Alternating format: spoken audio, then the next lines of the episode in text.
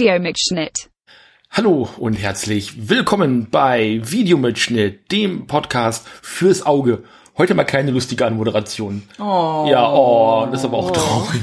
ähm, heute mit einer weiteren Sendung, ich glaube inzwischen die sechste zur Augsburger Puppenkiste und wie gewohnt bin ich nicht alleine, denn bei mir ist einerseits wie immer Kati Hallo. und das Thema vorgeschlagen hatte schon vor einem Jahr, glaube ich mittlerweile, ist schon ein bisschen ja, was Fast, also war November äh, letzten Irgendwo- Jahr. letztes Jahr irgendwann. Äh, die Anne von Classicer Fable. Hi. Hi. Genau. Ähm, kam von mir dann so im Rahmen des äh, Deathmatch dann irgendwie zustande. Da hatten wir uns dann irgendwie unterhalten Das so und dann hatte ich dann irgendwie vorgeschlagen von wegen, hey, wir können doch mal über das Thema reden und so. Und ihr meinte so, wie, das kennen wir gar nicht und hm, und jetzt hat sich endlich die Gelegenheit geboten, dass wir das jetzt mal zusammen besprechen. ich hatte mich immer als relativ informiert über die Puppenkiste gehalten und dachte, naja, die meisten Produktionen habe ich zumindest schon mal irgendwie irgendwann mal was von gehört. Stellt sich raus, stimmt nicht. Ja. ähm, wir besprechen nämlich heute die, ich glaube, 1993er Produktion, lief zumindest an Ostern zu der Zeit, ähm, das Burggespenst Lülü. Genau. War mir gänzlich unbekannt. Und Anne, du sagtest, du hättest das als Kind wohl schon mal gesehen und inzwischen auch auf DVD. Genau, genau. Also ich hatte, äh, das war jetzt eine von den ganz vielen Produktionen von der Puppenkiste, mit denen ich aufgewachsen bin. Also seitens meiner Eltern haben wir wirklich sehr viel Puppenkiste gesehen und das war dann halt so eins der eher späteren Produktionen, die ich gesehen habe. Alle anderen, die danach folgen, so da habe ich vielleicht mal die erste Folge gesehen, aber dann, ich meine, zu dem Zeitpunkt, ich meine 93, da war ich sieben, rechnerisch gesehen, ja, da war ich sieben.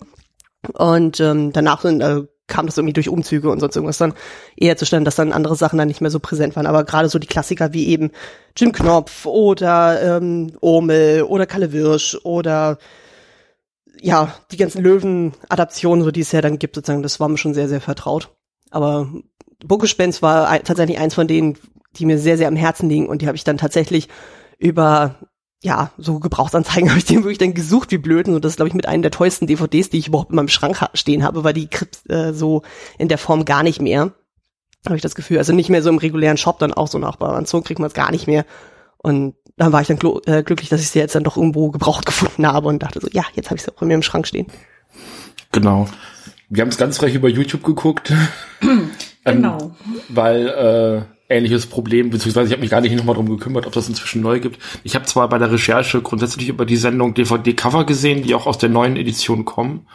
Ob es aber jetzt aktuell irgendwelche Angebote gibt, habe ich, glaube ich, gar nicht so überprüft. Leider nicht. Ich habe extra nochmal geguckt, das Ah. gibt's nicht. Ähm, so kleiner eine König. Nischengeschichte. Ja, tatsächlich, ja. 80 Euro. Das ist so ein Schnäppchen.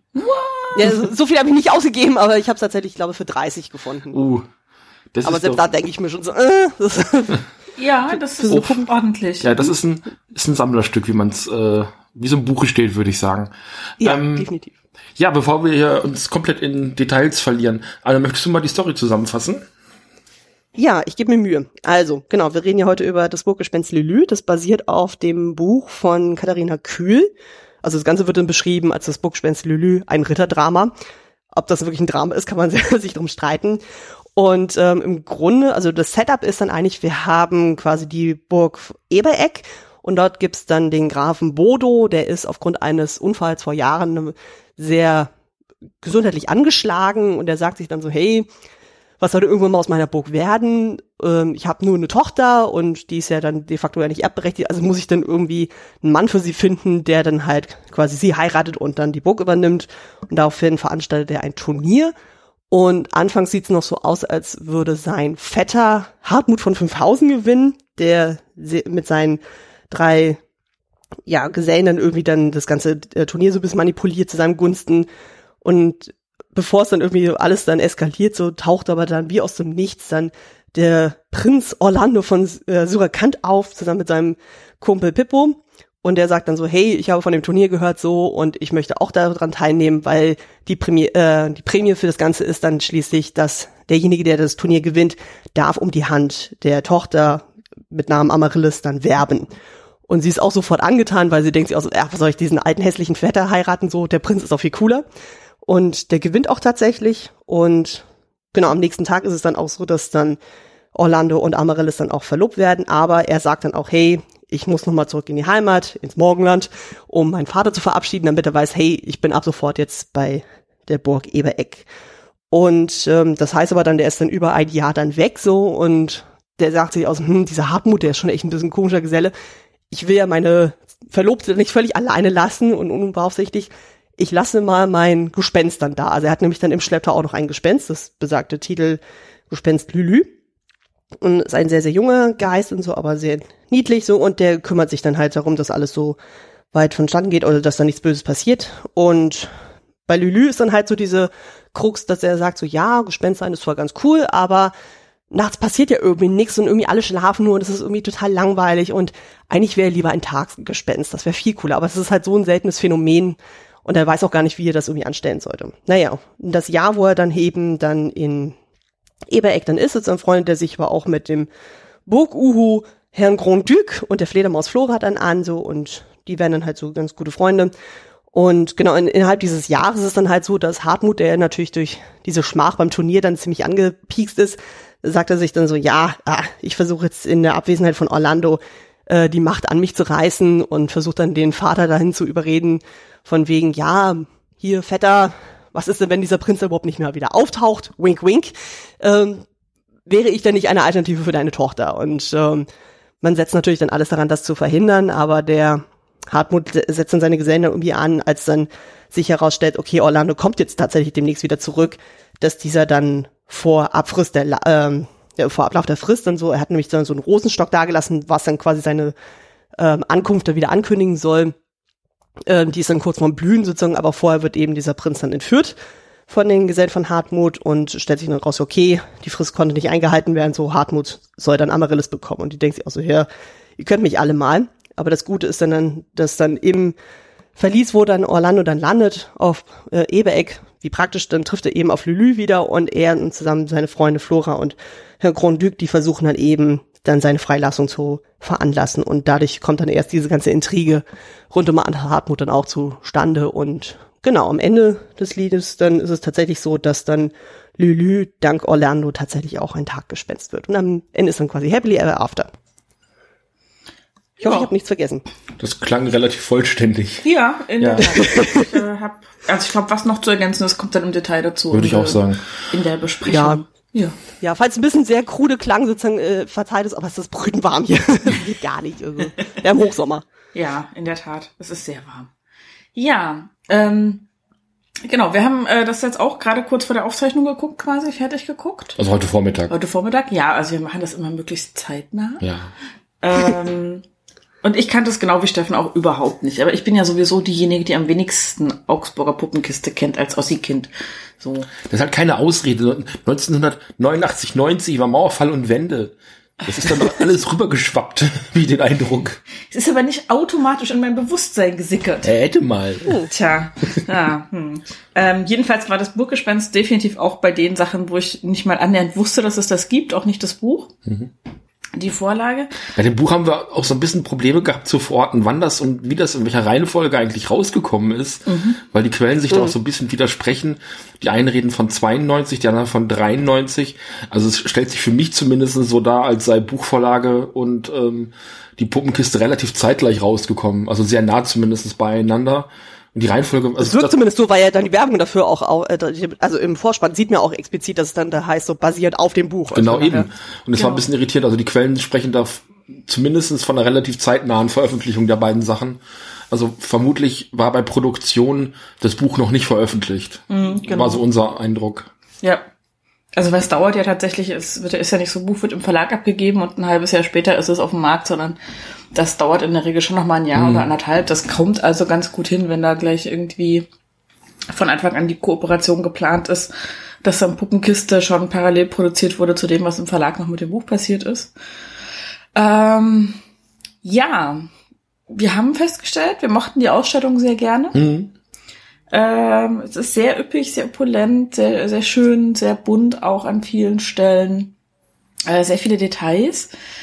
Ähm, ich hatte bei der Geschichte aber ein bisschen das Gefühl, da sind alle Defa-Märchen so ein bisschen zusammengeklaubt worden, plus das kleine Gespenst von Alfred Preußler. ja, das trifft's ganz gut. Ja.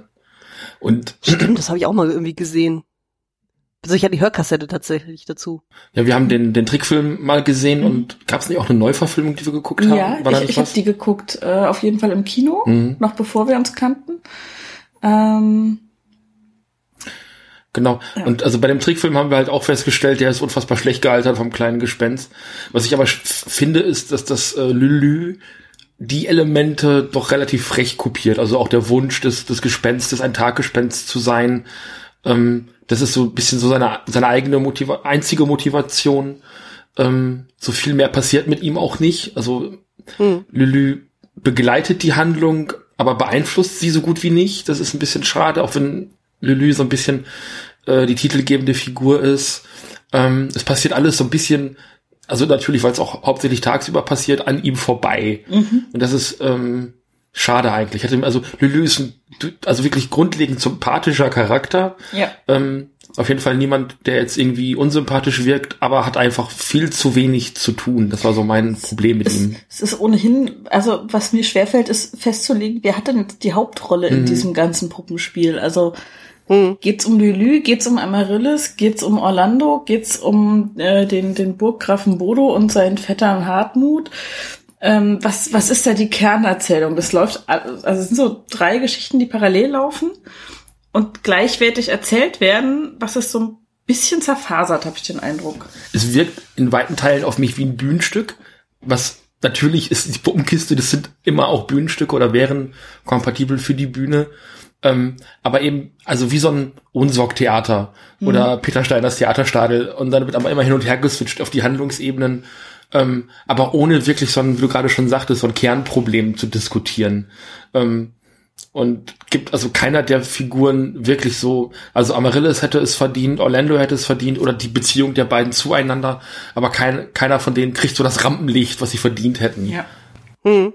Ja, ich verstehe, was ihr meint, aber ich würde sagen, äh, ich finde schon, dass Lülü durchaus eine relevante Rolle hat, weil, ähm, wie gesagt, gegen Ende ist es ja dann eben so, dass Orlando ja da in diesem Verlies dann landet und das ist ja irgendwie so ein Raum, der quasi seit Jahren anscheinend nie wieder benutzt wurde und wenn er da nicht irgendwie agiert hätte, dann hätte ja keiner überhaupt mitbekommen, dass da irgendwas äh, vonstatten gegangen ist. Also ich finde schon, dass er gerade so im letzten Viertel dann schon relevant wird.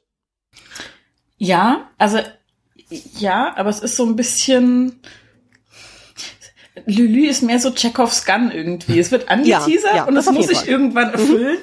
Ähm, aber um es als titelgebendes Element hinzuplatzieren, ich hatte halt, weil ich habe wirklich gar nicht vorher reingeguckt, worum geht's überhaupt. Ähm, ich hätte eher so vom, vom Schwerpunkt der Geschichte was erwartet, wie bei Huibu, das Schlossgespenst ja, oder so. Ja. Also so wirklich ein, ein, ein Geist, das im Zweifels, der, der im Zweifelsfall noch mit einer Menschenperson oder mit zwei maximal ähm, im Austausch steht, die Hauptrolle spielt und, und ganz hm. tragend mhm. die Handlung bestimmt sozusagen. Und das wird hier ja schon so ein bisschen rausgenommen, in dem Orlando, der irgendwie der Einzige auch ist, der vernünftig mit Lelü reden kann. Orlando spricht ja auch die Sprache der Tiere und eben dann eben auch Lelys Sprache. Der ist ja gar nicht vor Ort. Das, der wird ja aus der Handlung am Anfang direkt rausgenommen, indem er halt eben zurück in sein Heimatland muss. Ich glaube, weil sein Vater im Sterben liegt oder irgendwie. Nee, so. wollte ihm Bescheid sagen, genau. dass, äh, dass er jetzt heiratet genau, und ja. in Burg Genau, dann eben dort. Also vielleicht so ganz dramatisch ist es dann doch nicht.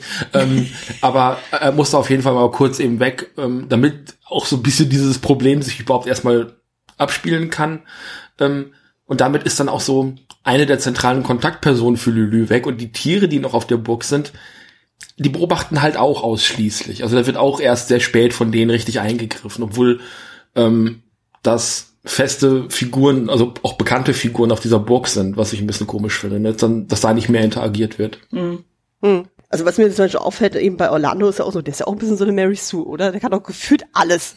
Mhm. kann kämpfen, der kann Minnegesang machen, der kann die, er kann mit Lülü reden, er kann mit den Tieren reden, so, auch denkt so, was kann er eigentlich nicht? Ich weiß nicht, ob es so ein äh, männliches Äquivalent zu Mary Sue gibt, aber es ist, ja, der Mary fällt dann schon extrem auf. Wie hieß er denn? Der Marty Stu heißt das, glaube ich, tatsächlich. Marty Stu hatten wir, Marty ja, genau, Stu, ja. Stu, genau. Ja, das stimmt. Nee, da habe ich nochmal explizit nochmal nachgeguckt. Das ist nochmal tatsächlich nochmal anders äh, Noch anders? Kodiert. Also da geht's ja quasi um jemanden, der halt unglaublich actionreich ist, der irgendwie sämtliche Frauen flachlegt und sowas. Also das ist dann okay, nochmal deutlich überhöhter. Okay. Nee, das da tut gibt so einen ganzen Artikel bei TV Tropes, deswegen. Ach so, ja gut. Okay. Nee, das, das tut er nicht, aber er ist auch sofort beliebt beim Personal irgendwie. Ähm, ja. Die dann auch alle bereit sind, ihm zu helfen und so. Das ist schon. Er hat auch ein sehr angenehmes Sein. Also es ist einer der der, der liebevollsten Figuren in dieser mhm. ganzen Geschichte, ähm, weil er auch so eine Ruhe in alles um sich herum bringt und ähm, ja. obwohl er am Anfang erstmal alles durcheinander bringt, bringt er halt auch sehr viel Ruhe mit sich. Das ist relativ paradox, aber funktioniert dann als Figur funktioniert er sehr gut für mich. Genau, ja, ja, also man sieht es auch im äh, Zusammenspiel mit seinem Diener, Angestellten, äh, mit dem Pippo äh, mit dem er ja unfassbar viel Geduld hat, der ständig irgendwelche neuen Flitze hat und irgendwie was ausprobieren will und erfinden will und und dann sagt man, ja, ja, mach ruhig, ist schon okay, aber bricht dir bloß nicht das Genick dabei, so, ne? Also der ist ja sehr, sehr entspannt in jeglicher Hinsicht, ähm, was ihn definitiv zum Sympathieträger des Ganzen macht. Ja. Ähm, während Amaryllis durchaus auch sympathisch ist, aber halt das Problem hat, dass sie ein Burgfräulein ist. Mhm. Also ja, ihre Rolle ist so ein bisschen beschränkt dann tatsächlich, aber genau. zumindest ist sie im Gegensatz zu anderen Geschichten, wo sie so ein bisschen die, äh, wo solche Figuren eher so die Damsel in Distress sind, hat man hier ein bisschen das Gefühl, sie gibt wesentlich mehr Widerworte. Also die ist dann, die schmeißt ständig irgendwelche Blumentöpfe entgegen, ja. so, wenn ihr was nicht passt und so. Und ständig wird es mal entschuldigt von wegen so, ja, sie ist ja ohne Mutter aufgewachsen, deswegen ist sie so verzogen, wo ich auch so manchmal denke, äh, ja, das kann man so interpretieren, aber schließlich war ja die Mademoiselle ja auch noch da als Arme, mhm. also von daher eine Mutterfigur war ja trotzdem noch da äh, die auch großartig ist irgendwie. Ja. Die ständig irgendwie alle belauscht. so, das ist sehr sympathisch. Ja. Ja, also es ist also ein relativ großer Cast an Figuren, also mit sehr viel Nebenfiguren und jede Figur hat nochmal so seine, sein Supporting Cast, also der, der Burgvogt mit seiner Bande, äh, seine Handlanger, die dann so für ihn so die ganzen Sachen ausführen, ähm, dann die, ähm, die, die Dienerschaft am Hof, ähm, dann hier die, die, die Küchen, Kochköchin, äh, die da genau. unterwegs ist, die Babette hieß sie, glaube ich. Babette, genau. Hänschen und der Schmied, dessen Namen ich mir tatsächlich nicht gemerkt habe. Äh, Bertram. Bertram. Kann man doch hier auch nachgucken. genau. Ähm, Genau. Und da gibt's also unfassbar viele Figuren und das, das fügt sich schon organisch zusammen. Und das, äh, wie Kati am Anfang schon sagte, wirklich wie so ein, so ein Defa-Märchenfilm. Also wo dann eben auch ein, ähm, so jeder Bereich dann oft auch ausgestattet äh, ist. Ich habe es dann mit der Gänsemarkt verglichen, was mhm. ein ganz ähnliches Setting auch ist. Ähm, wo ja am Ende, glaube ich, auch noch jemand in den Turm eingesperrt wird. Ja. Ich weiß gar nicht, ob sie es ist oder jemand anderes. Äh, sie. Sie, glaube ich, genau. Ja. Ähm, also was auch eine ganz ähnliche Dynamik hat bis zum Ende hin und wo es auch ums Heiraten und äh, wer ist eigentlich jetzt die Prinzessin und wer eigentlich nicht und äh, in letzter Sekunde muss es noch verhindert werden, also hat da auch Parallelen. Ähm, aber es hätte so für mich einfach alles noch so ein bisschen, es ist, es ist sehr konstruiert, auch so dieser, dieser Unfall, äh, der dem Grafen da passiert ist, äh, den, also den genauen Handlungsablauf hatte Kasi, glaube ich, so nach, nach der zweiten Folge dann ja, ja, so raus. Ja, ja, ja, das war sehr durchsichtig. Es ist sehr mich. offensichtlich. Es war ja. sehr offensichtlich. Gut, ist auch für Kinder gemacht, die Serie, muss man jetzt auch mal dazu sagen. Und mit 36 bin ja. ich, glaube ich, ein bisschen über die Zielgruppe hinaus gealtert. Aber, aber Kinder sind halt nicht dumm und ich habe nee. einmal den Eindruck, Kinderfernsehen ähm, unterschätzt Kinder und mhm. es ist also doch in allen Belangen erzählerisch sehr nach Schema F gemacht. Also es mhm. ist wirklich so ein Huch, hier ist die Prinzessin, aber es ist halt so, normalerweise hat man eben in so Märchenfilmen, da ist die Prinzessin und der Prinz halt die Hauptfigur und hier ist es da ja doch eher so ein so ein Whodunit, oder? Es ist so. Ja, also mhm. es ist, ähm, wie es in der Gänseprinzessin drinsteckt, auch diese Verschwörung, ja. ja ähm, ähm, die dann so mit drin ist. Aber die kriegt halt auch, die ist so, die ist nicht so das Kernproblem, mhm. weil nur der ähm, der der Bodo, der Burgherr selber, mal so ganz im Vertrauen der Köchin sagt, er glaubt, dass das gar kein Unfall war, sondern ein Anschlag. Aber sonst ist das irgendwie so gar nicht ähm, Thema, dass da noch irgendwer anders misstrauisch wäre diesbezüglich oder so, dass da irgendwas gewesen sein könnte. Oder dass andere ihm sagen, sie sind gar nicht krank oder irgendwie sowas. Genau. Sondern ähm, das. Ja, angeblich ist es so, dass ihm tatsächlich die ganze Zeit schon von allen gesagt wird, er sei nicht krank, aber nur äh, Hartmut äh, pocht da so drauf. Genau. Von links. Aber, aber nee, sie, die, die wollen dich irgendwie schonen und bla, aber ich sagte die Wahrheit, du bist wirklich krank und deswegen holt er immer die ganzen Medizinsachen. Also da kommen tatsächlich so zwei Welten aufeinander. Und dass, dass, dass Leute ihm sagen, sie sind nicht krank oder ihr seid nicht krank, das passiert halt nicht. Das wird halt einmal erwähnt und dann wird's aber auch nie wieder gezeigt und ähm, das andere auf ihn Einfluss. Sehr offscreen dann. Ja, genau. Ja. Ähm, das andere ihm dann nochmal so Einfluss geben und dass da wirklich so eine Dynamik zwischen den Figuren herrscht. Ähm, also wenn man es ein bisschen geschickter erzählt hätte, ähm, ich habe den, den Vogt dann irgendwann so ein bisschen mit Schlangenzunge aus dem Herr der Ringe ja. verglichen, also der dem äh, König da immer so Sachen äh, einflüstert und, und dies und das. Aber dafür ist er einfach auch nicht geschickt genug. Der ist halt in allen Belangen sehr plump und tollpatschig. ja, Ja. Das ist auch eine der schönen Szenen, die Lülü hat, wo, mhm. wo er tatsächlich mal was machen darf, als der ähm, Burgvogt äh, versucht, an das goldene Sparschwein ranzukommen. Genau. Genau. Da schreckt er dann einmal durchs, äh, durchs Schloss und schreit Lülü, Lülü.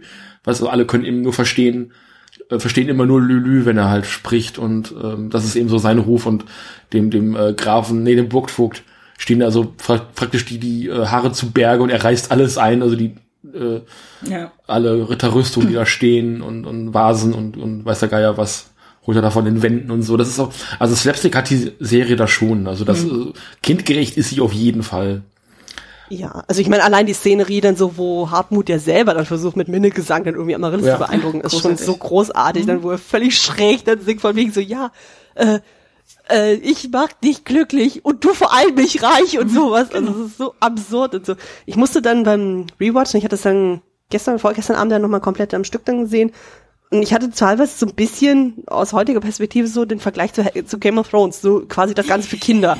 Oder auch so ein bisschen das Gefühl, also, okay, Bodo ist quasi so das Haus Baratheon und der Hartmut ist ein bisschen das Haus Lannister und die verschwurbeln da irgendwie und dann kommt dann jemand aus dem Ausland so und mischt da noch mit runter, kann man sich ja aussuchen, ob er dann irgendwie aus Highgarten ist oder aus Dorne oder aus Essos oder sonst wen, dann so, aber wenn man sagt, irgendwie, man möchte Kinder so in die Richtung irgendwie pushen, dann könnte man sagen, hey, fang mit Lülü an. Wenn du älter bist, dann kannst du Game of Thrones gucken.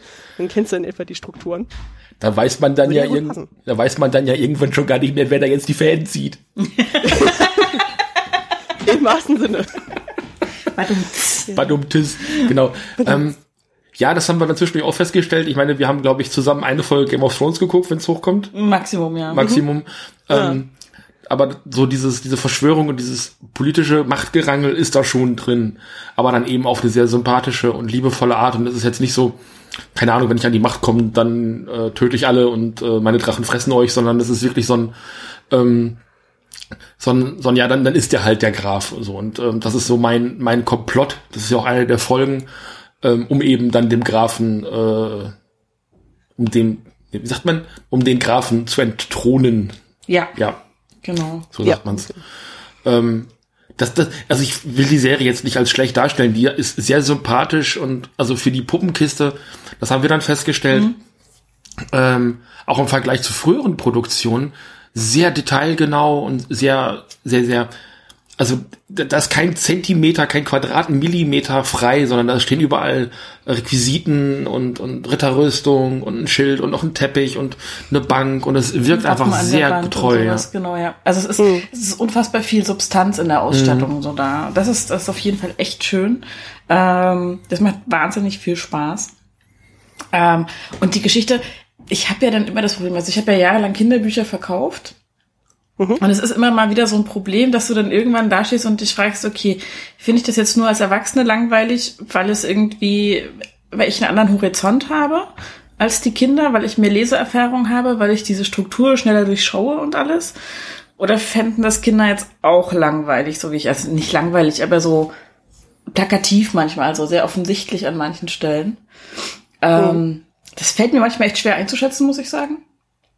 Und das geht mir hier genauso. Also ich kann mir gut vorstellen, dass das ganze bunte und schön ausgestattete und die tollen Haare von der Prinzessin und alles, dass das auf Kinder dann ähm, durchaus weniger ähm, zerfasert wird als wirkt als auf mich. So. Also dass, dass, dass die Geschichte genug anreichert durch die Ausstattung, dass es äh, für Kinder okay ist und Spaß macht. Ich frage mich halt die ganze Zeit, also was du gerade sagtest, war ja, reicht es für Kinder? Ähm, optisch ist es schön. Ähm, es ist manchmal ein bisschen holprig inszeniert. Also der, der Orlando verschwindet für zwei Folgen komplett aus der Handlung. Äh, also ganz zu Anfang und taucht dann irgendwann so zum Ende der zweiten Folge dann plötzlich wieder auf und wird dann bei so einer Zwischenstation gezeigt. Ähm, wird aber so komplett rausgeschrieben und da hätte man einfach öfter nochmal zeigen müssen, so wo im Verhältnis zur Burg befindet er sich gerade ähm, so diese Rose, die wirkte auf mich auch so ein bisschen aus, aus, aus äh, Die Schöne und das Biest entliehen, auch wenn sie hier eine ganz andere Funktion hat. Mhm. Ähm, also, wobei das Blumen, äh, die irgendwas anzeigen sollen, die sind ja märchentypisch. Das ist ja, jetzt ja, nicht so auf das Schöne und das ja, Biest, ähm, auf das Märchen eben gemünzt, aber ähm, so, man hätte einfach nicht nur, oh, ich meine, zwischen der ersten und der zweiten Folge vergeht ein Jahr. Und mhm. das wird erst klar, als das jemand sagt. Ja. Das dauert ewig, bis wirklich klar wird, wie viel Zeit ist ja eigentlich gerade vergangen. Ähm, das ist so ein bisschen verwirrend. Das war für mich verwirrend, also dem noch zu folgen. So, in welchem Verhältnis stehen die Figuren jetzt zueinander? Ähm, und die Frage ist für Kinder, was hält das dann zusammen? Also wie, wie kriege wie krieg ich ein Kind, ähm, und wir haben das neulich von Micha gehört, dass das ja auch unheimlich schwer ist für Kinder, mhm. da heute noch reinzufinden. Ähm, wir hatten ja damals den ähm, Schlupf vom grünen Stern besprochen mhm. und er hat das versucht mit mhm. seinen Kindern zu gucken und ist da furchtbar dran gescheitert. Mhm. Die fanden es langweilig. Oh. Ja, fanden wir auch sehr bedauerlich. Ähm, ja, aber es ging mir jetzt auch, ich habe das nämlich auch nochmal mit meinem Mann dann so nochmal mhm. gerewatcht, weil irgendwie bei Amazon gab es ja irgendwie mal so eine ganze Reihe, wo alle möglichen Sachen nochmal in der Prime verfügbar waren. Und da habe ich bei manchen Sachen aber auch gemerkt, also ich hatte dann zum Beispiel dann der Löwe ist los nochmal angefangen, ja. was ich als Kind sehr gerne gesehen habe. Und da dachte ich auch so, boah, das zieht sich ja wie Hulle. Und dann dementsprechend war ich dann zum Glück wieder positiv überrascht bei das Buch Lü, wo ich das Gefühl hatte, das war ja doch eigentlich verhältnismäßig dicht erzählt alles. Und selbst mein Mann, der es vorher auch gar nicht kannte, und der ist ja auch Anfang 30, der meint auch so, hey, im Vergleich zu den anderen Sachen, das ist echt spannend. Also, das hebt dich echt ab dann es ist spannend und es ist, also, ne, wer hat jetzt welches Wissen und wer kriegt das irgendwie wie mit und äh, die Mademoiselle, die dann die Informationen so weiterträgt. Ich glaube, dass man, wenn man ein bisschen älter ist, das schon irgendwie zusammenbringt. Aber ich, also für Kinder, was hält das zusammen? Und da hätte ich eigentlich, die Funktion hätte ich tatsächlich bei Lulu und den Tieren gesucht, bei der, wie ist nochmal die Fledermaus? Flora. Flora, Flora und ja. bei äh, Grand Duc, ähm, die beiden Uhus, äh, also Uhu und Fledermaus besser gesagt, ähm, und der Grand Duc ist einfach nur unsympathisch und besserwisserisch. Also der ist, also, der, also abgesehen davon, dass er einfach auch so gut wie nichts macht und oben in seinem Türmchen sitzt und andauernd Wörter erfindet, die es nicht gibt. ähm, und auch die, die Fledermaus, die einfach so keine aktive Handlung, genau wie Lulu und äh, alle anderen dann erst am Ende der, der Serie dann was zu tun bekommt die sollen es wohl irgendwie für die Kinder interessant machen, haben aber nicht wirklich eine Funktion. Und das fand ich, das hat mich erinnert an die beiden, das war glaube ich auch ein Uhu und eine Fledermaus, in äh, die Opodeldogs. Ja. Die die ganze Situation da auch nur beobachten. Und das ja. war so, ähm, und eigentlich also noch viel weniger was zu tun kriegen als die anderen drei hier. Mehr so die Kommentatoren aus der Muppet Show so ein ja, bisschen. Ja. Also das ist, ähm, ja, das ist mir auch aufgefallen. Zumal ich tatsächlich, also ich liebe sonst die Figuren von der Augsburger Puppenkiste sehr. Aber ich habe ungefähr zweieinhalb Folgen gebraucht, um zu verstehen, dass Flora eine Fledermaus ist. Das ist wahr. Im ersten Moment habe ich gedacht, das ist ein fliegender Pinguin. oder, oder ein Affe oder irgendwie sowas. Ir irgendwas. Oh. Dann hätte ich noch gedacht, okay, vielleicht irgendwie ein zerzauster Vogel. Mhm. Ähm, aber dass diese Flügel so Fledermausflügel sind, habe ich relativ spät erst deutlich erkennen können. Okay. Also da kommt sie an. Nicht so äh, da kommt sie irgendwie an Tutula aus dem Kallewirsch auch nicht ran. Ne? Mhm. Also das ist also für mich die Proto-Fledermaus überhaupt. Ähm, und auch sehr sympathisch. vor Augen. Also ich weiß noch, dass es eine gibt, aber ich habe die nicht mehr als Bild vor Augen. Ja, wir schauen mal eben. Tutula, die Tutula. Genau. Ähm, ja, also das ist halt genau der Punkt, dass das irgendwie dann nicht mal als ähm, erzählendes Element, um so überbrückte Sachen ähm, darzustellen, genutzt wird, diese drei Figuren. Also ja. dieses Erzählen. Ich hatte erst das Gefühl, die sind einfach nur als Konterpunkt äh, zu Lülü gestellt, so damit er sich nicht die ganze Zeit alleine unterhält, sondern dass er irgendjemand mhm. hat, mit dem er reden kann. Aber ja. ich, ich finde halt allein an dem Punkt, wo seine Bezugsperson weggeht, also Orlando, mhm. Ähm, mhm. ihn dann dort zu lassen, also er soll ja so ein bisschen aufpassen mhm. auf alle anderen in dieser Burg, hat aber dadurch, dass natürlich nachts alle schlafen und also bis auf diese eine Szene, wo der Burgvogt da durch, durch, durch die Gemäuer rennt, ähm, begegnet er den anderen Figuren ja auch eigentlich gar nicht. Und, und ja, das sind so seine Ansprechpartner ähm, nachts, aber es ist, es sind so, wie Kathi am Anfang ja auch schon sagte, da passieren so drei Sachen so komplett voneinander äh, unabhängig nebeneinander her und ähm, also ich will jetzt nicht unken, aber wie gesagt, wenn man am bis auf das Ende Lülü rausnehmen würde und ich würde behaupten, Lulu ist da am Ende eher sowas wie die Deus Ex Machina. Mm, ne? Also wenn sie nicht schon vorher eingeführt, wenn er nicht schon vorher eingeführt gewesen wäre. Ähm, also er wird nicht fehlen. Also das Burggespenst Lulu hat den, also zumindest ist diese Titelrolle meiner Meinung nach zu Unrecht. Ja, Witz, das ist witzig. Es ist jetzt das dritte Mal in kurzer Zeit, dass mir das auffällt. Ja. Ähm, ich hatte das ja schon bei Mirai, ja. dass der Film nach einer Figur benannt ist, die gar nicht die Hauptrolle spielt in dem Sinne. Ähm, bei Silent Voice ging mir das so, dass ich gesagt habe, ähm, das ist irgendwie auch die andere Figur, die da als Hauptrolle da ist. Und hier ist schon wieder so. Ähm, Wir haben ja gerade bei Filmen wie Coco genauso. Und Coco ist auch ganz. Also, äh, wir, wir mochten Coco nicht so sehr Nee. wie alle anderen.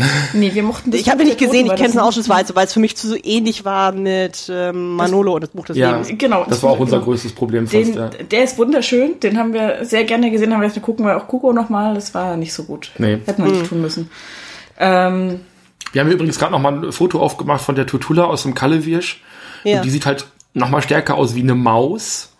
Auch im Gesicht, ähm, also mit, mit so einer kleinen runden Nase und so einem ovalen Gesicht, aber die hat auch sichtbar eben diese, diese Fledermausflügel und ich, die, die hatte, glaube ich, einen schweizerischen Akzent, ne? ich, glaub, ich glaube ja. Ne. Und da stimmt vor allem das Verhältnis äh, Flügel zur Körpergröße besser als bei Ja. Flora. Und vor allem das Verhältnis Ja, Fell. stimmt, Flora ist ein bisschen knuffiger, dann Ja, ja, ja, kompakter. ist schon- Hm. Gut, sie ist 17-fache Mutter. da kann sie schon mal das eine oder andere Fündchen. ja, ich fand sie drollig, ich mag sie. Ja, sie sie ist, sie ist als Charakter ist sie super sympathisch. Aber es ist halt auch wirklich, die drei haben so eine Beobachterfigur ähm, bekommen in der ganzen Erzählung und werden aber dann eben nicht mal genutzt, um zu erzählen, dass der Orlando jetzt schon fast ein Jahr weg ist und dass es doch jetzt mal Zeit wird, dass er wiederkommt. Und Genau. ähm, es ist ja auch scheinbar nichts passiert in dem Jahr auf der Burg. Also es ist so, der, der, der Burgvogt hat schon am Anfang gesagt, naja, wenn der weg ist, kann ich mir die Prinzessin schnappen da. Aber dann ist ein Jahr lang nichts passiert. Und erst als es kurz davor ist, dass er wieder zurückkommt, fängt er an, in Aktion zu treten, Ja. irgendwie scheinbar. Ja, das ist sehr verdächtig, das stimmt. Also das ist so, da, da, da ist, mir wird nur gesagt, es ist ein Jahr vergangen, aber ich erlebe das gar nicht. Also es ist irgendwie so ein, Ja. äh, nicht, nicht gut erzählt irgendwie im, in der Serie. Und das ist aber, wie viel Zeit da tatsächlich vergeht, geht für einen Erwachsenen unter und für ein Kind auch. Und es spielt auch wenig eine Rolle, weil wichtig ist, dass Orlando irgendwann wieder da ist. Ja. Ähm, aber allein dadurch, dass man eben kein Verhältnis, also wie weit ist er jetzt weg? Man sieht ihn und Peppo, glaube ich, irgendwann mal an so einem Gasthaus. Ähm, es wird aber auch erst in der letzten Sekunde dieses Gasthaus gezeigt. Ja. Die laufen da drauf zu, unterhalten sich, bis ähm, ganz häufig Or- Orlando auch gar nicht gezeigt, während er redet, sondern Peppo läuft irgendwie mit seinen Erfindungen durchs Bild und dann sagt äh, Orlando in der einen Szene, äh, führen noch eben die Pferde zur Tränke und dann reiten wir weiter. Und dir wird eigentlich erst im letzten Moment klar, dass da noch so ein Häuschen steht und wie das alles irgendwie funktioniert. Also die, ähm, also ich würde das mal auf den Regisseur tippen, der einfach nicht so wirklich einen Blick dafür hatte, ähm, was ist jetzt wichtig in dieser Szene zu zeigen, damit man versteht, wo sich die Figuren befinden. Ähm, Gerade wenn es eine dynamische Kamerafahrt über eine Szene ist, weil ähm, Wald hat man in Puppenkisten oft genug gesehen, da weiß man, wie der aussieht. Aber wenn die sich schon die Mühe machen, so ein Gipshäuschen zu bauen, dann sollte man das auch zeigen. Und das, also, dass die Serie gut ausgestattet ist, haben wir jetzt ja nur schon mehrfach gesagt. Ja. Und dann, dann haltet auch drauf mit der Kamera. So, ne? Ja, was ich von der Erzählstruktur eher verwirrend fand, also gerade wenn man die Folgen hintereinander dann guckt, dass unglaublich viel Exposition dann immer nochmal vorgeschaltet wird, wo man sich denkt so, Moment mal, ich habe das doch erst vor zwei Minuten gesehen und so, aber ist ja klar, die Sachen wurden ja immer nur einmal wöchentlich dann gezeigt und immer nur eine Fo- Folge jeweils. Das ist natürlich klar, dass du dann erstmal so ein Fresh-Up dann brauchst und so, um zu wissen, okay, das ist jetzt der Status Quo.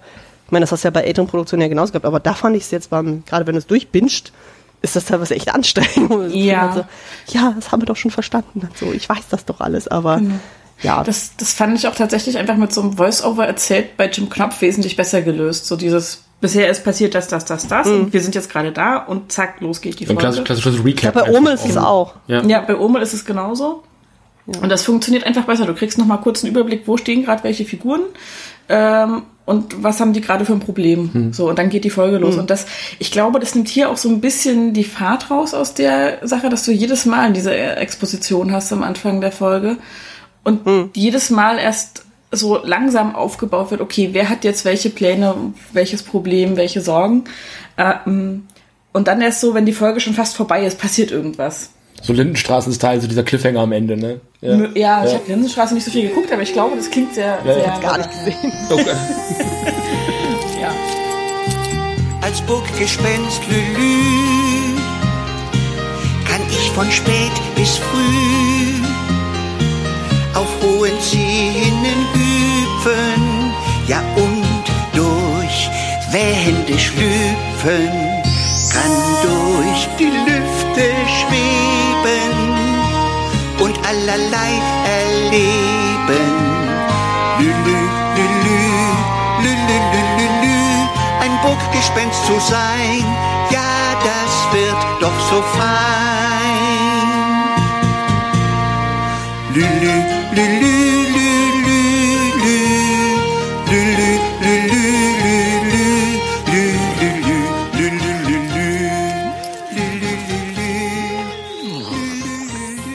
ja bei der Puppenkiste auch immer ein wichtiges Thema, als wenn ich dir mal kurz die Moderation klauen Oh, darf. bitte. Bitte. Hier hast du sie, nimm sie alles. danke, danke, danke. Ähm, die Musik. oh ja. Ähm, Ja. Ist ja was, was unfassbar prägend ist. Also der Steffen läuft ja immer hier so durch die Wohnung, wenn er gerade in Laune ist und singt Puppenkistenlieder, das vom Urmeli das Lied und so. Kommt nicht mehr so häufig vor, aber manchmal. Manchmal. Das ist so süß. Und ich mag das total gerne. Ähm, wie ging es euch mit der Musik bei Lülü? Ähm, ich weiß, was sie machen wollten. Ich habe das gehört. Man hätte vielleicht ein bisschen was anderes nehmen sollen als das Kinderkeyboard äh, aus dem Spielzeugladen. Also ähm, das ist also deutlich Synthesizer-Musik und das fand ich so schade, Das sind ja weil die 90er, das war's halt. ja, ähm, ich fand das halt so schade, weil damals in den alten Puppenkisten, so gerade in den 70ern, 80ern und auch ähm, gerade Jim Knopf ist ja getrieben so von diesem von diesem Swing Jazz.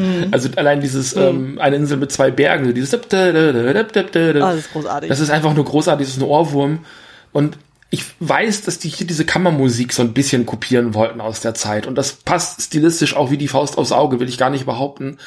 Aber man hört halt, dass die Trompeten aus dem Synthesizer kommen. Und das ist so schade, weil früher haben die sich halt die Mühe gemacht, wirklich irgendwie das, weiß ich nicht, hessische Rundfunkorchester da irgendwie hinzusetzen und das eben einspielen zu lassen. Oder weiß ich nicht, wie die das damals gemacht haben.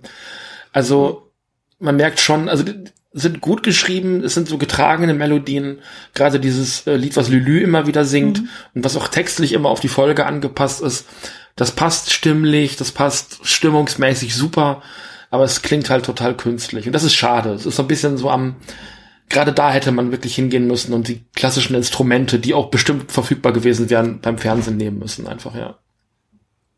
Ja, aber zumindest bei dem Minnegesang von Orlando, da haben sie es ja relativ klassisch da gelassen, ja, mit Ja. seiner Laute oder was auch immer das Instrument sein soll. Ich kenne mich da überhaupt nicht aus. So musikalisch bin ich dann Die doch Man wieder nicht, Mandoline. Na, Kann ich, sein, dass das ist. also ich bin ja tatsächlich, ich bin ja auch musikalisch herausgefordert, wie wir schon mehrfach festgestellt haben. Äh, ich habe da schwer Zugang zu. Mir war es hier ein Ticken zu wenig Musik. Ach, zu wenig? Mir war es ein Ticken zu wenig, weil die so, der fehlt ja so ein bisschen der Bums, hatte ich den Eindruck. Ich habe immer den Eindruck gehabt, ähm, und ihr dürft mich da gerne korrigieren, dass es in Ansätzen so war wie bei Robbie Tobby und das Flievertüt, was dann in so ein Elektro-Pop überging, so ein Synthesizer, irgendwas. Rock. Und Das war da ja auch beabsichtigt. und das ja. klang immer so, als wäre es so das, das Intro dazu und dann fehlte aber der Auftakt, wo es dann richtig scheppert halt. Und das war so ein, so ein, Ah, Du meinst jetzt die Titelmelodie, die am Anfang und am Ende dann immer kommt? na oder? generell, also auch das, das Burggespenst du Lied, das passte schon. Also es ist schon klar, dass es, also ich habe irgendwann, glaube ich, auch zwischendurch mal Mittelalter-Rock gesagt dazu. Der gute alte Mittelalter-Rock. Ja, ich habe ich hab noch, noch gewitzelt, dass die Musik von Daniel Lakaien gespielt ist oder so. Genau. Und das war irgendwie so, das, für mich klang es immer so wie mit angezogener Handbremse. ja. ähm, gespielt und gesungen. Und das fand ich halt unfassbar schade, weil es irgendwie so, du hast recht, es ist von der Stimmung her alles, ähm, passt es, Mhm. aber es hatte nicht den Impact, den Musik sonst bei der Augsburger Puppenkiste hatte, bei dem, was ich gesehen habe. Man muss natürlich unterscheiden, hast du jetzt so eine abenteuergetriebene Story wie Jim Knopf, Mhm. ähm, also wo Emma ja durchs Bild geflitzt ist mit den Figuren wie nichts Gutes und dann eben auch diese schnelle, dieses, Mhm. ähm, also die schnelle Variante vom ähm, eine Insel mit zwei Bergen, also wo nur das Instrumentalstück dann auch nur noch lief und dann also alles ausgerastet ist an Instrumenten, was Ja. da war. Ähm, Trompete und, und Klarinette, das ist ja, glaube ich, also vieles von der Puppenkistenmusik ist ja einfach Klarinette, das darf man ja auch nicht vergessen. Ähm, sondern das ist hier schon auch, also getragener und, und langsamer. Also du hast schon recht, ähm, dass es nicht so den Wumms hat, aber ich finde es also tatsächlich der Situation angemessen. Also da schneller und actionreichere Musik hätte auch der Handlung nicht gut getan, weil das wäre hätten wir auseinandergegangen, glaube ich. ja, vielleicht nicht schneller Ja. und, und actionreicher, aber eben so, so dann da, wo es da ist, mehr Impact. Also mehr, mehr Gewicht, keine Ahnung. Ich hatte auch den Eindruck, dass das so ein bisschen, es fühlte sich an wie so ein bisschen, naja, wir müssen immer ein bisschen Musik mit reinbringen bei Puppenkistengeschichten, weil wir immer Musik drin haben, aber eigentlich hätten wir die Geschichte auch lieber ohne erzählt. Also war mein Eindruck so ein bisschen, weil sonst ist es, hast du wirklich, also Urmel ist ja ein halbes Musical, Ja. ähm, was ich sehr schön finde. Auch Jim Knopf hat so unfassbar viel Musik drin, dass es ähm, einfach ganz anders wirkt. Und hier war es immer so, ach, da ist uns eingefallen, wir müssen noch mal Musik machen. So, also so wirkt es auf mich. Ja, aber ich, ich, glaube, ohne diese Lelü-Songs hättest du, glaube ich, auch kein, keine Möglichkeit gehabt, in seine Gefühlswelt Einblick zu bekommen, eben weil so wenig Interaktion mit anderen Figuren stattfindet. Das heißt, das über diese Songs zu machen, was habe ich heute den Tag über erlebt, an welchem Punkt stehe ich, fand ich da schon sehr geschickt. Mhm. Das war schon ähm, also ein gutes Erzähldevice, ähm, eben darüber, darüber diese Figur zu erzählen, weil anders war es kaum möglich. Ja. Ähm, so, an welchem Punkt stehe ich jetzt und, und wo treibt es mich morgen hin? Was sind gerade so die Gefahren? Also wohin steuert die Geschichte auch? Was beobachte ich gerade? Ähm, ich hatte ich hatte eigentlich gar nicht so sehr, also wie Anne gerade schon sagte, so alleine diese, also dass der, dass der Burgvogt dann nochmal in voller Rüstung unten am Fenster steht und diese schlimme, äh, den schlimmen Minnesang dann macht, das ist ja auch ein komödiantisches Element gewesen ja, eben. Ja. Und also Musik eben. Großartig. Ja, Musik eben auch so als, als was, was erzählen, das, das kriegt die Serie, glaube ich, doch relativ gut hin, wenn es auch nicht gut klingt. Weiß Hm. ich nicht. Also ich hätte den Eindruck, dass irgendwie gerade, wenn er seine Schurken losschickt und die im Wald irgendwie dem Orlando auflauern, hätten die auch noch mal so ein Schurkenlied singen können. Oder Hätte ich jetzt gar nicht gebraucht. Also ich finde eigentlich so die Ja. Dosierung Okay. so ziemlich gut. Das ist ja nicht Also im. Grunde, wir haben jetzt, Ja. wir haben jetzt eigentlich ja nur quasi das Titellied, so was im Outro ja auch nochmal so ein bisschen aufgegriffen wird. Wir haben äh, die Lülü-Songs, die jeweils dann je Folge dann die Texte ein bisschen abgeändert sind. Und wir haben den Minnesang von Orlando, den er auch ab und zu mal wieder mal wiederholt. Und dann halt den Minnesang von Hartmut so. Und ich glaube, das reicht eigentlich auch so. Ich hätte jetzt nicht mehr Musik gebraucht, tatsächlich. Wobei ich, wobei ich ganz zum Anfang, da möchte ich noch darauf zu sprechen kommen, als die Serie losging, drauf gewartet habe, also diese, diese Szene am Anfang, wie sie da an den Tischen sitzen und das Lied singen, kommt schon ein bisschen wie bei den Ritter der Kokosnuss rüber, oder? diese Camelot-Nummer. das möchte ich noch dazu sagen. Ähm, nee, wenn, wenn du sagst, die Ritter, äh, die Räuberbande da, ähm, das ist halt nicht Bilbo. So, das sind nicht die grobschlächtigen, ähm, die sich da ein, einsaufen und dann auf Raubzug gehen, sondern das sind halt irgendwelche Handlanger von irgendeinem Typen. So, die haben auch nicht besonders viel, ähm, nicht viel Profil. Also die haben halt, also Bilbo und seine Bande mit diesem riesigen, es ist ja eine Hymne Bilbo und seine Bande. Also anders geht's ja nicht. Müssten wir eigentlich auch nochmal auf die Liste schreiben, keine Ahnung. Ähm, aber das ist halt, die, die sind halt blass als Figur. Da brauchen die auch nicht noch ihren eigenen Titelsong. So, das, das passt schon in der Gewichtung. Also vielleicht bin ich da einfach zu verwöhnt von den anderen Sachen. Ja, das ist, glaube ich, das ist, glaube ich, so ein bisschen die Bottomline für mich auch.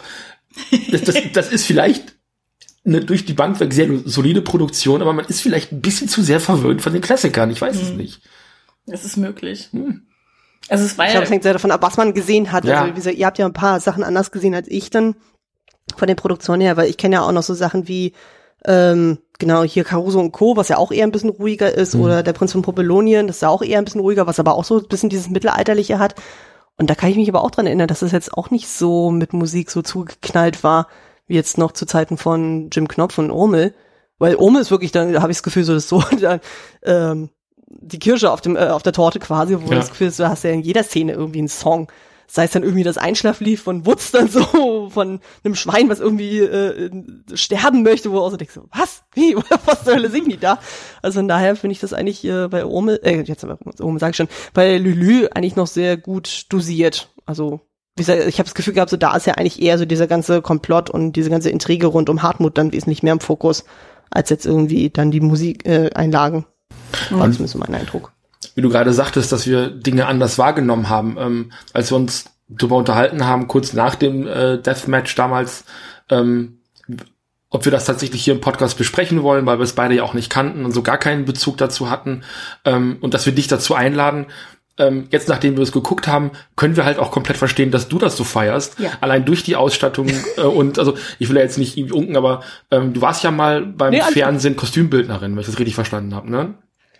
Genau, also ich habe halt Kostümbild ähm, studiert so und ich habe auch im Kostümbereich gearbeitet, aber Genau. primär eher so als Garderobiere. Kostümbild selber habe ich dann eher bei kleineren ähm, Kurzfilmen dann gemacht, so, aber ja, ich bin natürlich da mehr in dieser Materie Genau. noch drin und generell auch so diesem Fantasy-Bereich bin ich ja durchaus auch zugetan und wahrscheinlich lacht mich dann sowas dann eher an als, weil ich meine, ich habe zum Beispiel, ich hatte ja bei euch in die alten Folgen auch nochmal reingeholt, zum Beispiel das Sams als äh, Puppenkistenversion habe ich nie gesehen. Hm. Also ich kenne äh, das Buch dann so oder die Bücher, aber das war's dann auch schon. Also von da habe ich da den Bezug nicht. Oder das andere, was ihr genannt habt, dessen Namen ich mir nicht merken kann.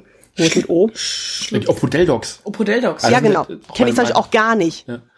Ähm, Also, Und ich glaube, wenn ich das, also ich sag ganz ehrlich, wenn ich das als Kind gesehen hätte, und vielleicht habe ich das als Kind gesehen, ich weiß es jetzt nicht, ich hätte, glaube ich, weitergeschaltet. Das wäre nichts für mich gewesen als Kind. Die Opodel Dogs? Okay. Nicht die Opodel Dogs. Die Opodel Dogs habe ich so, verschlungen 17 ja. Mal gesehen. Wollte gerade sagen. ähm, ne? nee, nee, wir reden immer noch über äh, Lülü.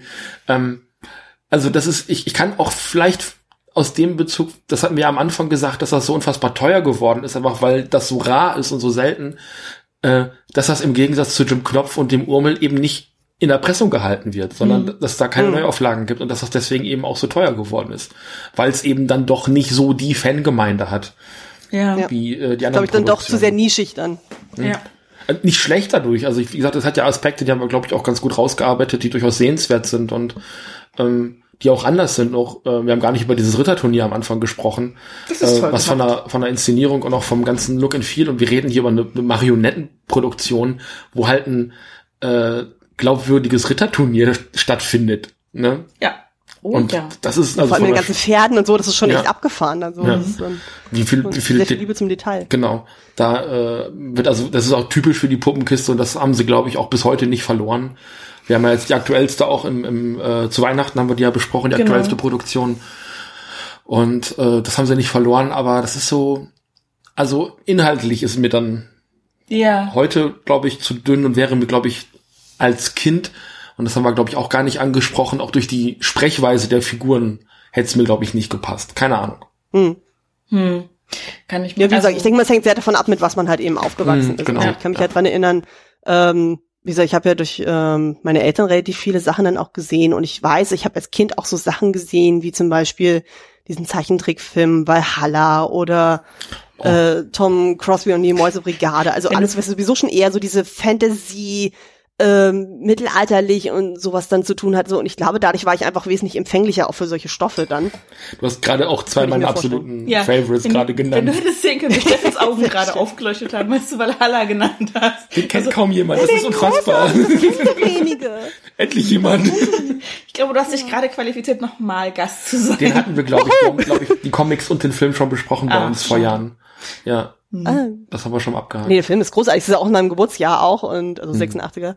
Und ich meine, der ist zwar teilweise nicht besonders gut gealtert, so Nee. das gebe ich auch zu, aber vom Setup so und das ist schon extrem geil gemacht und so.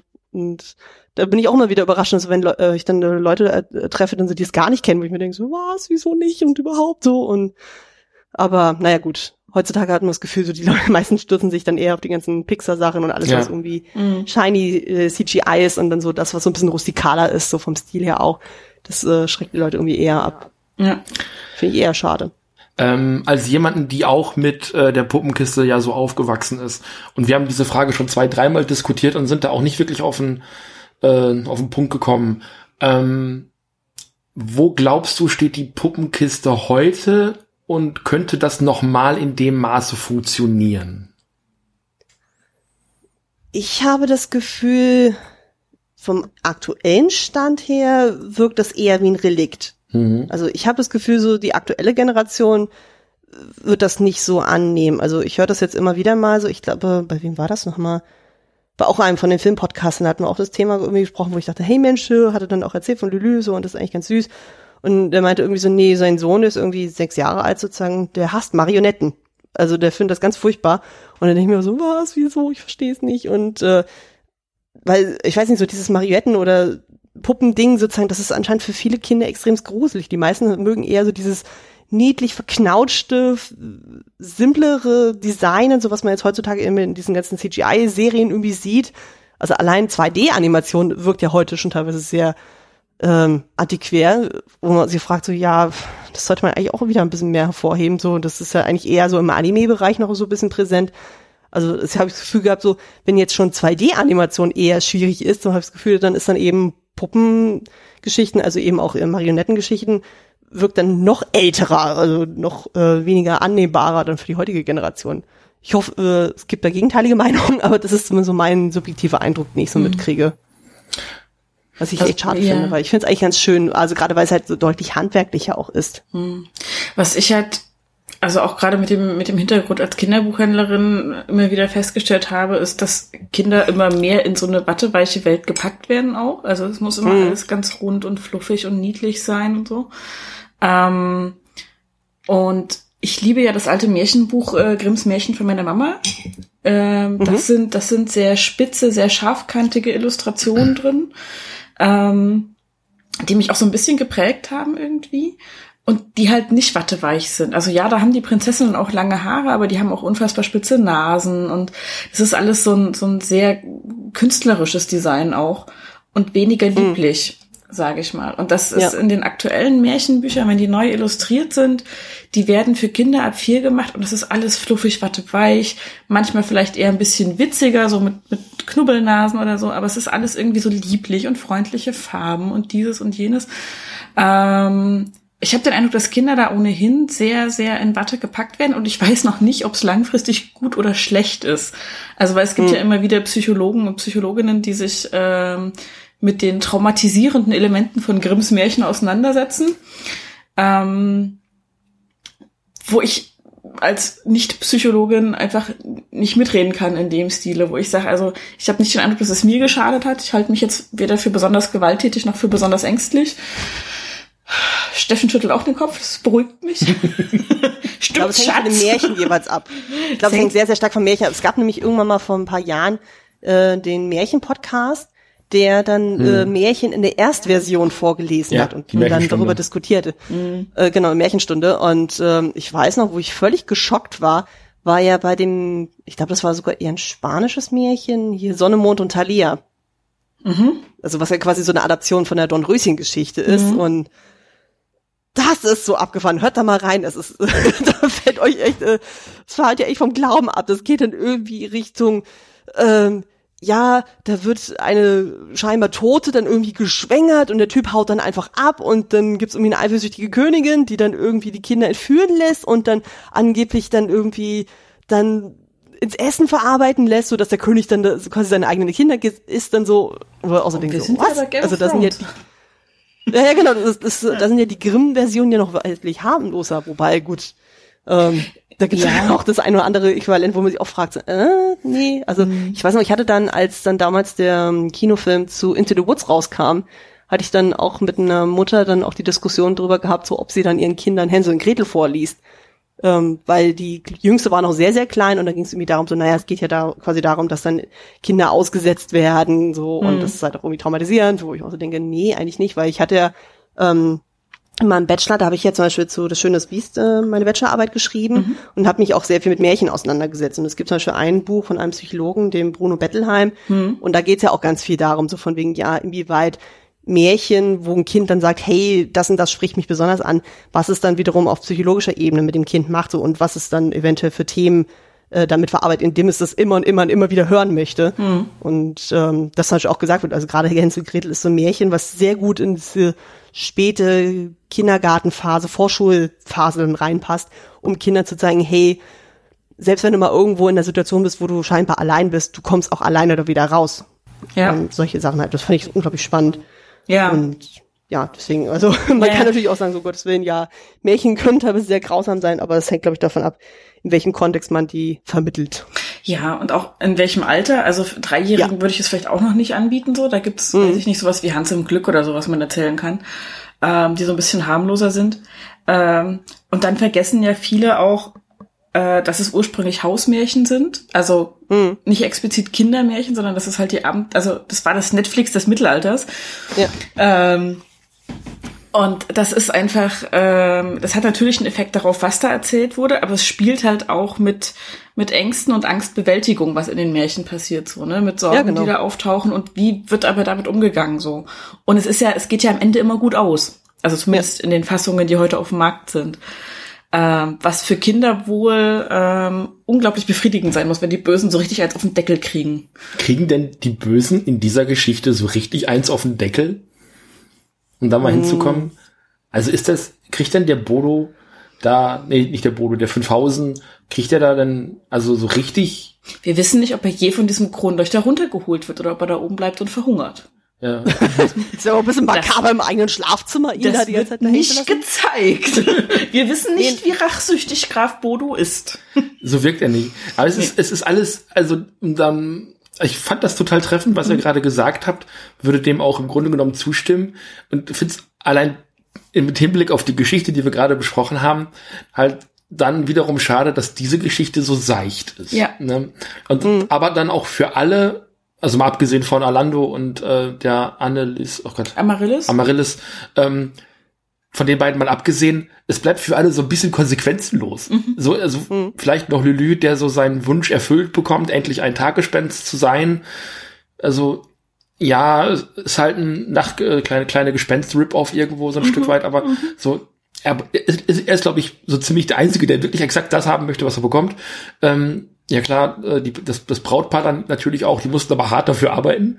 Ähm, Aber für alle anderen bleibt so, ja, ist jetzt, ja, Ja. und das ist, das halt, also es wirkt wirklich wie so ein, so ein Schwank, wie so ein Lustspiel auf einer Bühne, auf, auf so einer, so einer kleinen, kleinen Bühne. Oder wie damals eben bei Peter Steiner. So, oder bei Heidi Kabel im Ohnsorg-Theater. Das ist so, ja, hm, nett. Also es ist, es ist halt nicht so wie bei Jim Knopf, wo halt richtig gefährliche Sachen passieren. Aber ich finde das auch nicht unbedingt so schlimm. Also ich habe das ja zum Beispiel neulich jetzt gemacht. Ähm, ich hatte ja durch Zufall gesehen, bei Amazon gibt's ja jetzt gerade auch die ein oder anderen älteren Animes und so. Und ich habe jetzt wieder angefangen, eine fröhliche Familie zu schauen. Ja. Ja, Kind, haben wir weil ich das als Kind so großartig fand und wo ich dann auch so zwischendurch dann, also gerade so das erste Drittel, wo ich dann manchmal dachte, holla die Waldfee, also das ist dann teilweise schon echt ordentlich Action, aber teilweise ist es auch so super seicht, wo ja quasi nur diese Familiengeschichte gezeigt wird und dann einiges dann noch ähm, zusätzlich ergänzt wurde an Figuren und Sideplots und so, die es ja im Originalroman ja gar nicht gibt zu Little Women. Aber irgendwie, manchmal braucht man das einfach, weil ich habe dann im Kontrast dazu mit meinem Mann dann auch andere Animes dann gesehen, die eher für ein älteres Publikum gemacht sind, wo man manchmal das Gefühl hat, so, boah, das ist so hardcore Male Gaze und da ist ja nur noch auf Action und Blut und Brüste und hast du nicht gesehen, so wo ich zwischendurch dann dachte, oh Gott, oh Gott. Da ist mir manchmal sowas Seichtes tatsächlich deutlich lieber, so, dass man einfach mal zwischendurch sagen kann, ja, das ähm, kann man Kindern äh, dann auch zeigen, so, und entweder sie unterhält es oder unterhält es nicht, oder die erfreuen sich einfach an den Bildern, das kann auch schön sein. Also, Wobei ich da sagen muss, also wir haben jetzt auch gerade in Little Women für mich Rewatch für Steffen in First Watch äh, abgeschlossen Nur die Anime-Serie, genau. äh, mit der Anime-Serie. Ähm, ich habe die auch als Kind unfassbar geliebt. Ich fand die toll. Und ich finde die nicht seicht im Vergleich zu Lülü. Ich finde, die hat einfach einen Sei anderen mal, Fokus. sei mal bei dem Thema nicht so ausführlich. Wir machen vermutlich noch einen ja, Podcast ja. darüber. Ähm, aber ich glaube, also das Ding ist halt, das, das ist deshalb weniger seicht bei Little Women, also kommt mir weniger seicht vor als bei Lülü, weil da einfach die Figurenbeziehungen untereiner mehr diskutiert werden Ja. in dem, was in den Seitenhandlungen passiert. Und das passiert hier zu wenig. Also ich habe ganz wenig Eindruck, wie steht Amaryllis zu ihrem Vater oder ihr, der, der, äh, der Graf Brodo zu seiner Tochter. Wo wo ist die Mutter? Wo das ist wird die halt Mutter? gar nicht diskutiert. So wie, also es ist klar, die ist was doch für gestorben. Ja, ja, aber, Ja, aber, aber- welche, welche Bindung, also die Geschichte dahinter wird halt einfach nicht erzählt. Genau. Was, warum, also wie viel Einfluss hatte die Mutter? Also das ist so dieses, da ist diese Mademoiselle, also die, die Zofe, die, Mhm. die Dame, wie sagt man, weiß gerade gar nicht. Kammerzufe. die Arme. Genau. Aber Aber so, die ist so ein bisschen, äh, die kümmert sich eben um äh, Amaryllis, ähm, die steht aber jetzt auch in keiner besonderen Beziehung zu den anderen Figuren. Die lauscht halt. Das ist das Einzige, also ihre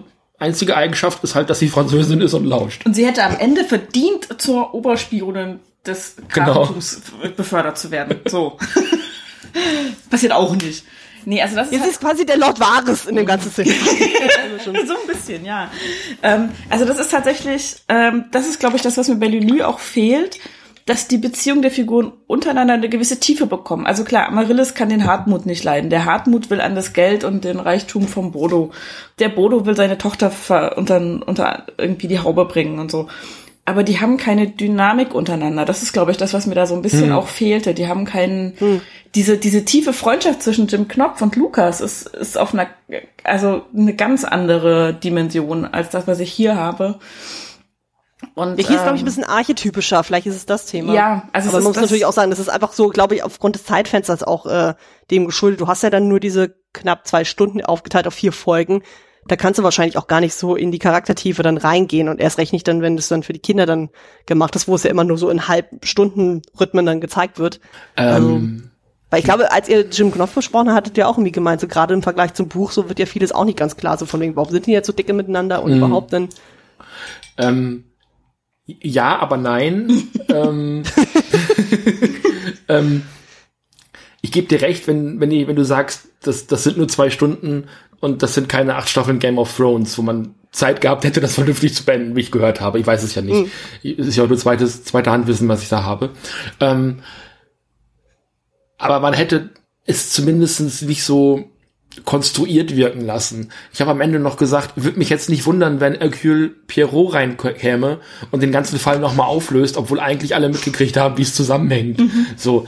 Ähm, und das ist so, es ist so, es ist so schade, es ist so, so bausteinhaft einfach. Mhm. Es passt alles halt mhm. so gut. Es ist halt mega konstruiert und es passt zu gut zueinander und es bleibt halt bis zum Ende auch keine Frage offen. Also es hätte auch so diesen Reveal am Ende für alle Figuren nicht geben müssen. So dieses, ähm, dieses Beweisstück mit den beiden Fetzen. Ähm, dadurch kommt es ja irgendwann raus. Ähm, das hätte es also für den, für den Zuschauer nicht mehr geben müssen, weil ja also von der ersten Sekunde alle Motive auf dem Tisch lagen. Ja. Und deswegen auch beim Zuschauen nicht mehr spannend gewesen ist, wie, wann es rauskommt, wie es rauskommt, ähm, weil ja auch klar war, was die Beweise sein würden. Mhm. So, ich weiß, ich weiß nicht, ob Who Done It das richtige Wort dafür ist, weil es gibt ja auch dieses Motiv, dass man von vornherein weiß, wer der Täter ist. Entweder hast du einen Columbo-Fall oder du hast einen Who Done It. Genau. Hm. Ja. Genau. Ja, ich glaube, in dem Fall ist tatsächlich ein Whodunit. Also du hast ja dann nicht so wie bei Columbo, wo du dann schon den Fall dann siehst und dann siehst du quasi dann, wie jemand von außen das dann ermittelt. Dann das, äh, da fehlt ja quasi das Vorwissen. Das kriegen wir ja quasi nur dann von Bodo erzählt, von wegen, mhm. oh, da ist dann irgendwas und man kriegt vorher eben diese Sachen von wegen, ja, da taucht dann irgendwann dieser eine Teil von Fetzen dann auf, der ist, ich glaube, von Flora wird er gefunden, der, ja. sie gibt es wiederum dem äh, Grand Duc. Der Grand Duc hat es dann bei sich da oben auf seinem Mini-Türmchen sitzen. Die, ähm, die Mademoiselle, die dann irgendwie mitbekommen hatte, dass ja dann der Hartmut da durch äh, die Seele da gerandaliert hat, weil er erschreckt wurde, so denkt sich dann so, ach, vielleicht war es ja die Eule, die da schon wieder eine Bruchlandung gemacht hat und guckt dann nach der Eule und findet da eben das Stück und dann so, ah, okay, dann fügt sich eins zum anderen zusammen. Ja, kann man natürlich als konstruiert wahrnehmen, aber ich habe das so für mich nicht so streng gesehen.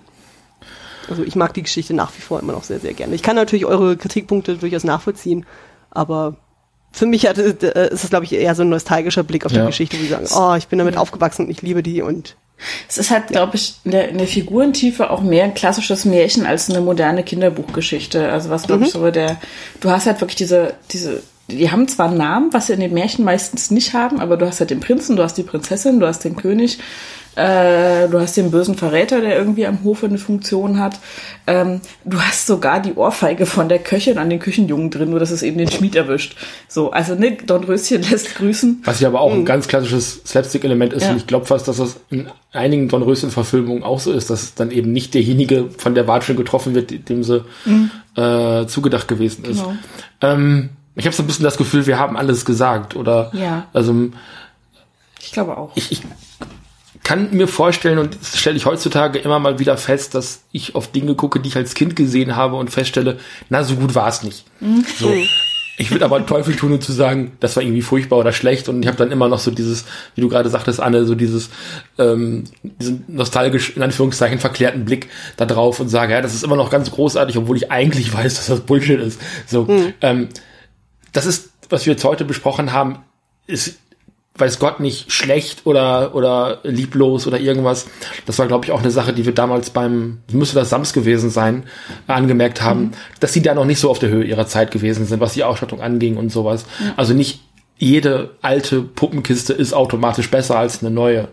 Ähm, aber ich glaube, glaube schon, dass das vielleicht auch so der der Zeit geschuldet ist, dass Lölü nicht so stark im Gedächtnis ähm, mhm. der Leute geblieben ist und jetzt mhm. natürlich auch auf mich nicht so diesen nostalgischen Impact hatte. Ja.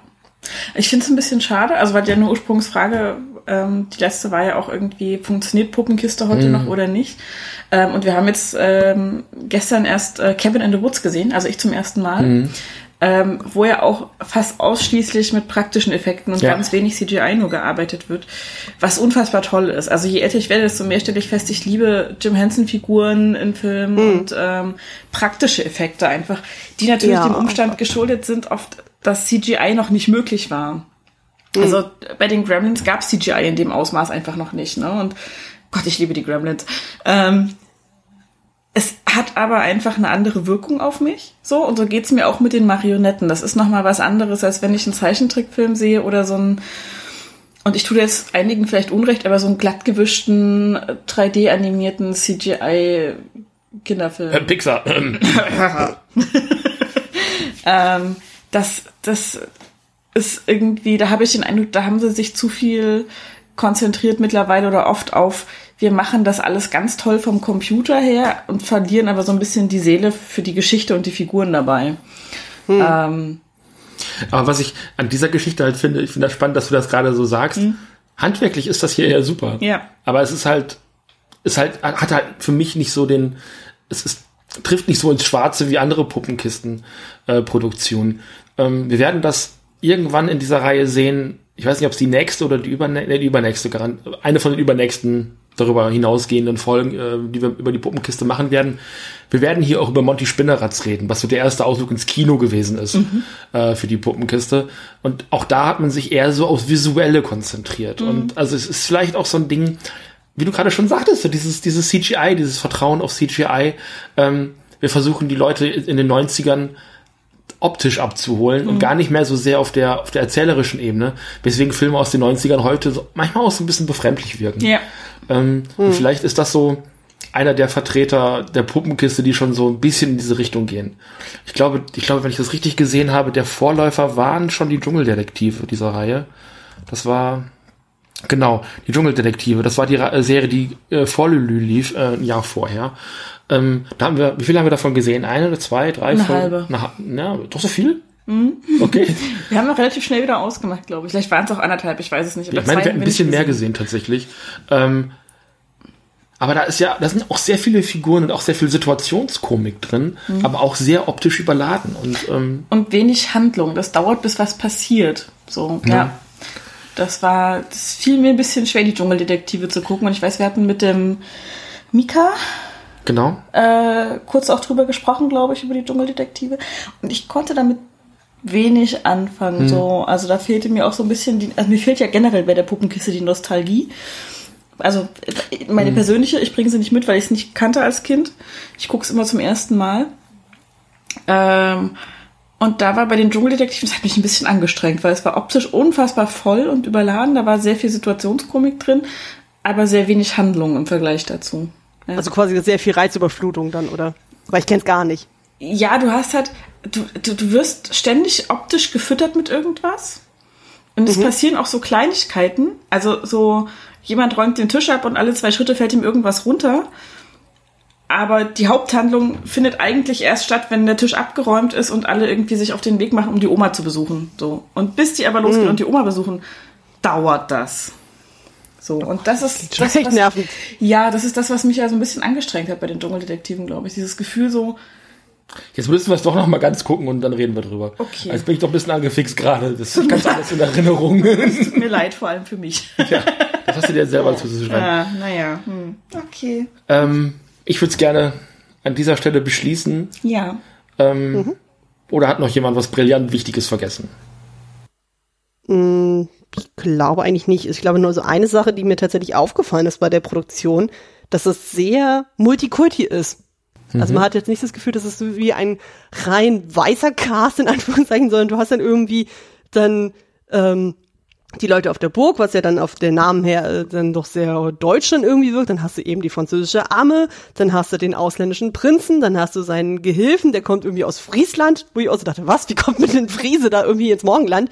Also das fand ich schon sehr erstaunlich, so wo man sich denkt, so, hm, man hätte ja in der Zeit ja noch denken können, dass das dann doch eher sich alles so auf Europa irgendwie besinnt und hm. so, aber nein, dass dann irgendwie dann auch jemand aus dem Ausland kommen kann und dann wird mit, quasi mit offenen Armen empfangen wird, so, das findet man ja auch nicht unbedingt immer so. Ja, der wird sehr wohlwollend empfangen ähm, als Prinz aus Syrankant, ähm, weil klug und Wissenschaft und äh, edel und reich und so hast du nicht gesehen. Aber vielleicht ja. auch dem Umstand geschuldet, dass gerade jemand gebraucht wird. Also es ja. ist halt auch wieder sehr funktionell in dem Moment. Ja, wobei ich den Eindruck hatte, dass der Bodo, also der Burggraf, ja, schon durchaus positiv gegenüber den Syrern eingestellt Nein, ist. Das, das auf jeden Fall. Hm. So. Der positive ja. Das fiel mir jetzt nur extrem auf. Ja. Mhm. Ich glaube, es fiel mir nur extrem auf, weil ich ja jetzt ähm, aktuell ja mit Christian von der Second Unit ja Downton Abbey bespreche, staffelweise. Mhm. Und da war es jetzt auch so, die ersten drei Staffeln war halt komplett weißer Cast und so. Und auf einmal in der vierten Staffel taucht dann tatsächlich ein, ähm, ein schwarzer Sänger dann auf, ein Jazzsänger. Und wo wir auch dann geguckt haben, so, hm, die würden da tatsächlich auf das Thema Rassismus irgendwie eingegangen. Und wahrscheinlich fiel es mir deswegen dann auch dann so hier, so bei Lülü so krass auf, wo ich dachte, ach Mensch, hier, hm, hier mhm. ist man halt doch sehr, sehr wohlwollend dann eingestellt, so. Weil ich yeah. kenne das jetzt von anderen äh, Produktionen jetzt nicht so. Ich meine, das hattet ihr auch ja verhandelt bei Jim Knopf, dann so, wo man das Gefühl hat, naja, dass man auch so den kleinen schwarzen Jungen dann Jim nennt, so, muss das so sein, aber, oder dann Mhm. ist quasi diese stereotype Darstellung von ähm, äh, den Leuten rund um äh, Lee Si. Mhm. Kann man sich auch so denken, na, muss das so sein, dann, aber genau, das fiel mir jetzt halt noch so nachträglich dann ein. Ja. Gut. Dann würde ich sagen, haben wir's. Ich bedanke mich bei dir, Anne, für deine Zeit und für die Idee. ja. Danke für die Einladung. Sehr gerne. Sehr, sehr gerne wieder. Ähm, ich danke dir, Kathi. Vor allem für den leckeren Eiskaffee, den wir hier währenddessen geschlürft haben. Ja, das, das äh, war mein Hauptbeitrag dazu. Genau. Das ist nicht wahr. Nein, das war Ist aber auch wichtig bei der Hitze. Das ist Oh, richtig. ja. Ähm, nächstes Mal, vermute ich, hatten wir uns geplant, in der Puppenkistenreihe wird es hier um Lilalu im Schepperland gehen. Was ungewöhnlicherweise eine relativ lange Serie ist, also fast eine richtige Staffel mit 13 Folgen, glaube ich, insgesamt. Da kenne ich sogar schon was. Da kennst du sogar bisschen. schon da was. Ich schon mal mit der großartigen Marianne Sägebrecht. Oh, ich freue mich richtig drauf. Ja. Hab ich auch schon lange nicht mehr gesehen. Ich glaube, seit Erstausstrahlung vom Fernsehen nicht mehr gesehen. Ähm, ich bin gespannt, ob die Nostalgie das äh, verspricht, äh, was nee, das hält, was sie verspricht. So rum. Ja. Ähm, da habe ich dann so ein bisschen vielleicht auch eine Verklärung. Ähm, und ich glaube, das hatte Anne im Vorfeld gefreut. Irgendwann kommt dann auch der Kalle Wirsch. Ja. Yay. Genau. Ich hatte, äh, auf der DVD war nochmal irgendwie so ein Schnipsel dann von den ersten fünf Minuten, dann dachte ich schon teilweise, boah, das ist echt ganz schön gruselig von den Sets. Ja, ja, oh Gott. Der Kalle Das hat mich ein bisschen wir verstört. nicht auch den, den Prinz von Pumpelonien auch noch mal gucken? Das ist möglich, den habe ich aber noch nicht. Das ist auch wieder so ein Ding, das ist auch aus den 90ern und ist mir tatsächlich auch nicht im Gedächtnis. Aber da habe ich die Melodie vom Titellied im Ohr. ist das so? Ja. Aha, kenne ich nicht. ja. Sei aber vorgewarnt, das ist auch eher ein bisschen seichter, aber es ist auch unglaublich niedlich. Also ich habe das auch nochmal nachgeholt und so. Schreibt auf Pumpolonien, so. Ich würde dir ja das Titellied vorsingen, aber da hat keiner Freude dran. Die Sendung ist eh vorbei, wenn Sie jetzt abschalten, ist egal. Nein, es würde auch niemand erkennen, als das Titellied Okay. ja, dann würde ich sagen, äh, war's das für heute. Vielen Dank fürs Zuhören. Auf wieder, Nerd. Tschüss. Tschüss.